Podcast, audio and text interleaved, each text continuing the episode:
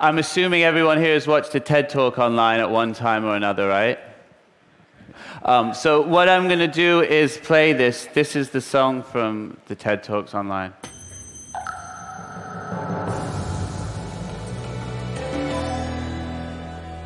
I'm going to slow it down because things sound cooler when they're slower.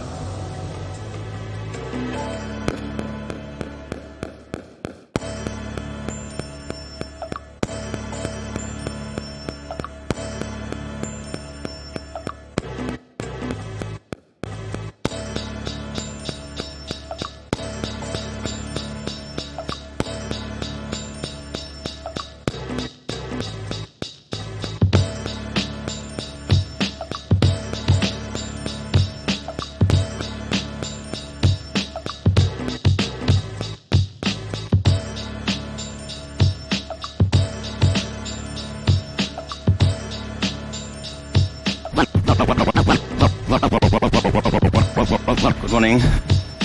How are you? How are you? I'm going, I'm going, going to mix some music. I'm going to do so in a way that tells a story. Something never, nobody's ever heard before. I have a crossfader. I call this the mixer to DJ decks. You turn up the dials, the wheel starts to turn.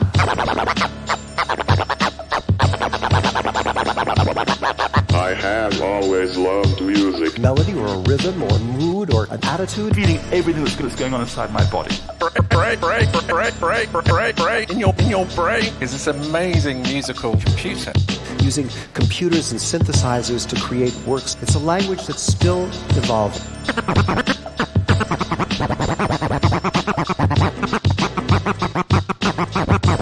And the 21st century. Turn on the radio, pop into the discotheque. You will know what this person's doing. Moving to the music. Moving to the music.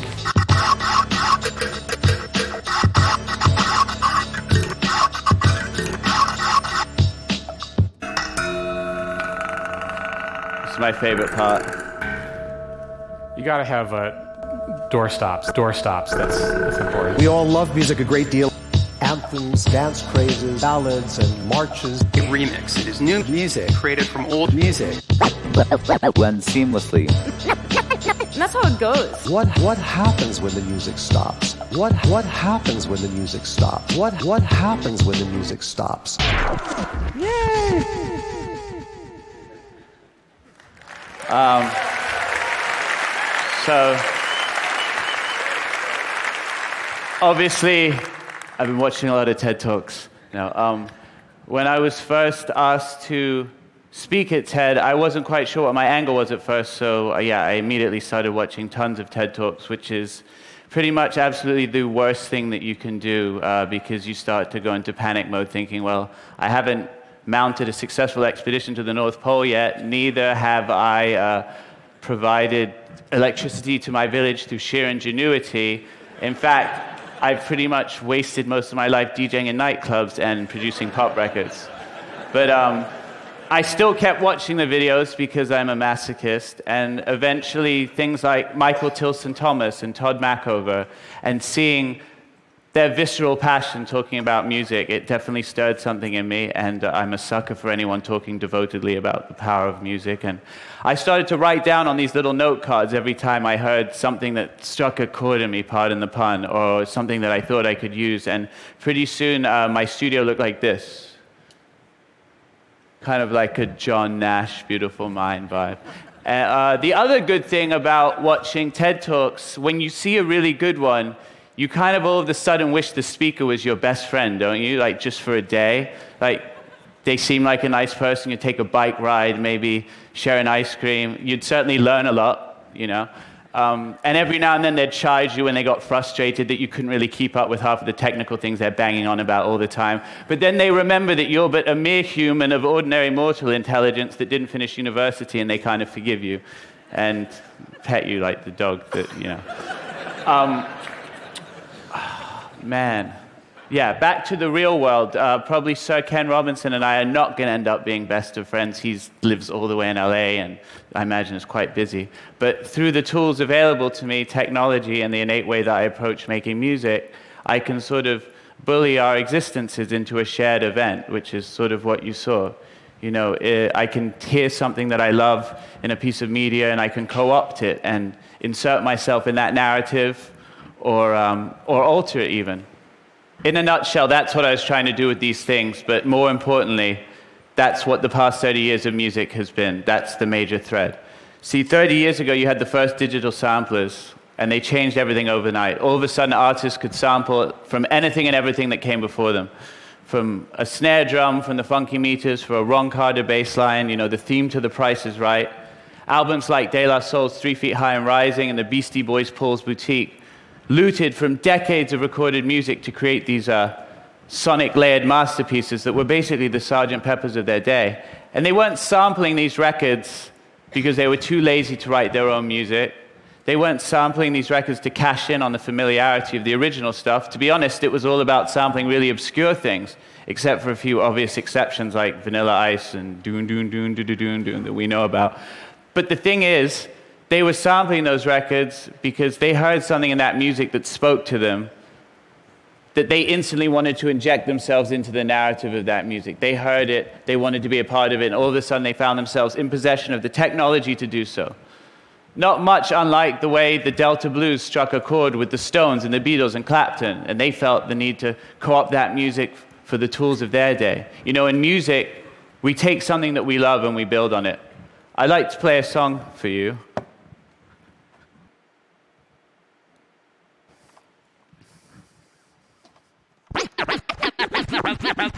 As we go a little something like this. Hit it!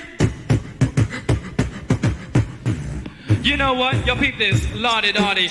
We like to party. We don't cause trouble. We don't bother nobody. We're just some men that's on the mic. And when we rock up on the mic, we rock the mic. Right? Uh, that's La Di Da Di. It's the fifth most sampled song of all time. It's been sampled 547 times. It was made in 1984 by these two legends of hip hop, Slick Rick and Dougie Fresh. And the Ray Ban and Jheri curl look is so strong. I do hope that comes back soon. Anyway, this predated the sampling era. There were no samples in this record, although I did look up on the internet last night, I mean, several months ago, that la di da means uh, it's an old Cockney expression from the uh, late 1800s in England, so maybe a remix with Miss Patmore from Downton Abbey coming soon, or that's for another day.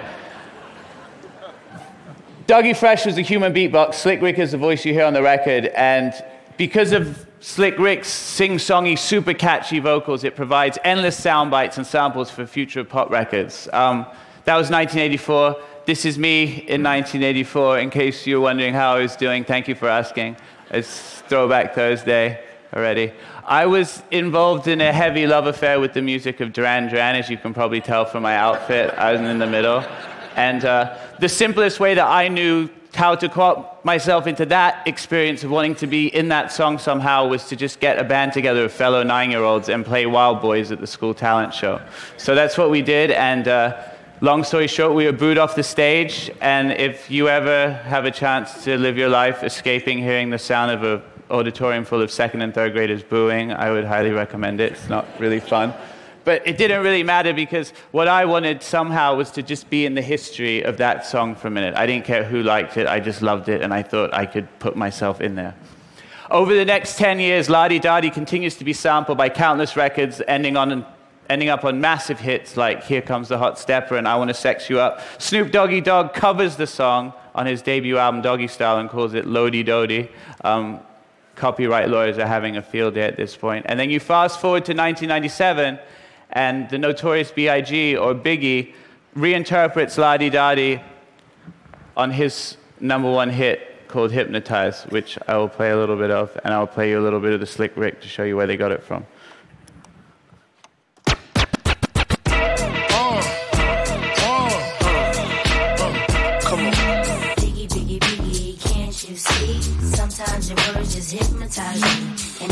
Love your flashy ways. Uh, this is why they broke me up so Ricky, Ricky, Ricky, can't you see? Somehow your words just hypnotize me, and I just love your jazzy ways. Oh. This is why they broke in your soul.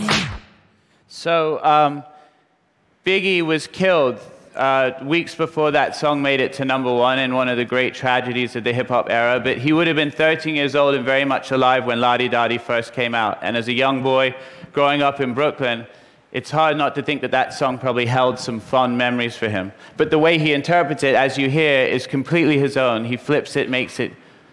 it there's nothing pastiche whatsoever about it. It's thoroughly modern Biggie. I had to make that joke in this room because you would be the only people that I'd ever have a chance of getting it. And so it's, it's a groaner. Um, elsewhere in the pop and rap world, we're going a little bit sample crazy. We're getting away from the obscure samples that we were doing, and all of a sudden, everyone's taking these massive 80s tunes like Bowie, Let's Dance, and all these disco records and just rapping on them. These records don't really age that well. You don't hear them now because they borrowed from an era that was too steeped in its own connotation, you know? You can't just sort of hijack nostalgia wholesale. There has to be, it leaves the listener feeling sickly. You have to take an element of those things and then bring something fresh and new to it which was something that I learned when I was working with the late amazing Amy Winehouse on her album Back to Black. A lot of fuss was made about the sonic of the album that myself and Salaam Remi, the other producer, achieved, how we captured this long lost sound, but without the very, very 21st century personality and firebrand that was Amy Winehouse and her lyrics about rehab and Roger Moore and even a mention of Slick Rick, the whole thing would have ran the risk of being very pastiche, to be honest. You know, imagine any other singer from that era over it singing the same old lyrics. It runs the risk of being completely bland. I mean, there was no doubt that Amy and I and Salaam all had this love for this gospel, soul, and blues and jazz that was evident listening to the musical arrangements. So it was she brought the ingredients that made it urgent and of the time. So if we come all the way up to the present day now, uh, the cultural tour de force that is Miley Cyrus she reinterprets La Di Da Di completely for her generation. And we'll take a listen to uh, the Slick Rick part and then see how she sort of flipped it. La di we like to party. We don't cause trouble. We don't bother nobody. La di we like to party. We don't cause trouble. We don't bother nobody. La di we like to party. La di da di, we like to party. So, um, Miley Cyrus, who wasn't even born yet when Ladi Dadi was made, and neither were any of the co writers on the song, um, has found this song that somehow etched its way into the collective consciousness of pop music, and now, with its timeless playfulness of the original, has kind of translated to a whole new generation who will probably co opt it as their own. Since the dawn of the sampling era, there's been endless debate about the validity of music that contains samples. You know, the Grammy committee says that if your song contains some kind of pre-written or pre-existing music, you're ineligible for Song of the Year. Rockists who are racist but only about rock music constantly use um, the argument to de- that's a real word. That is a real word.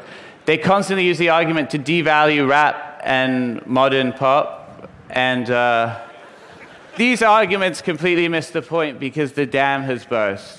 We live in the post sampling era. We take the things that we love and we build on them. That's just how it goes. And when we really add something significant and original and we merge our musical journey with this, then we have a chance to be a part of the evolution of that music that we love and be linked with it once it becomes something new again.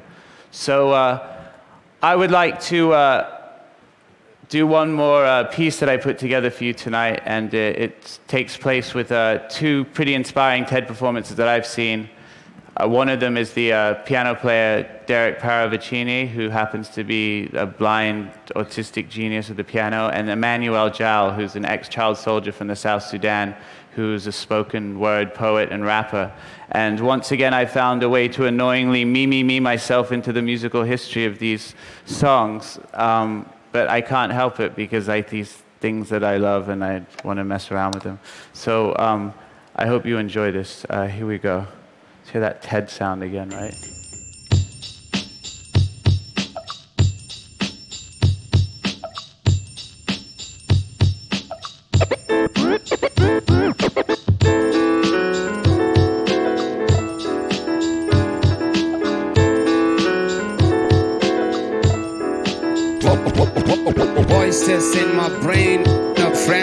Was slain. Friends like Loire who died on my side of starvation. In the burden jungle and the desert plain. Next was I, but Jesus heard my cry. As I was tempted to eat the rotten flesh of my comrades. We used to raid villages, stealing chickens, goats, and sheep. Forced to send to make a living. Forced to sin to make a living. Sometimes you gotta lose to win. Never give up, never give in. Left home at the age of seven. One year later, I live with an AK 47 by my side. Slept with one eye open wide. I've seen my people die like flies, but I've never seen a dead body. Guns barking like lightning and thunder. As a child, so young and tender. Words I can't forget, I still remember. Words I can't forget, I still remember. Words I can't forget, I still remember. Words I can't forget, I still remember. War child, child without a mama. War child, child without a mama. Still fighting in the struggle. Yet as I wait this new war, I'm not alone in this drama. War child, child without a mama. War child, child without a mama. Still fighting in the struggle. Yet as I wait this new war, I'm not alone in this drama.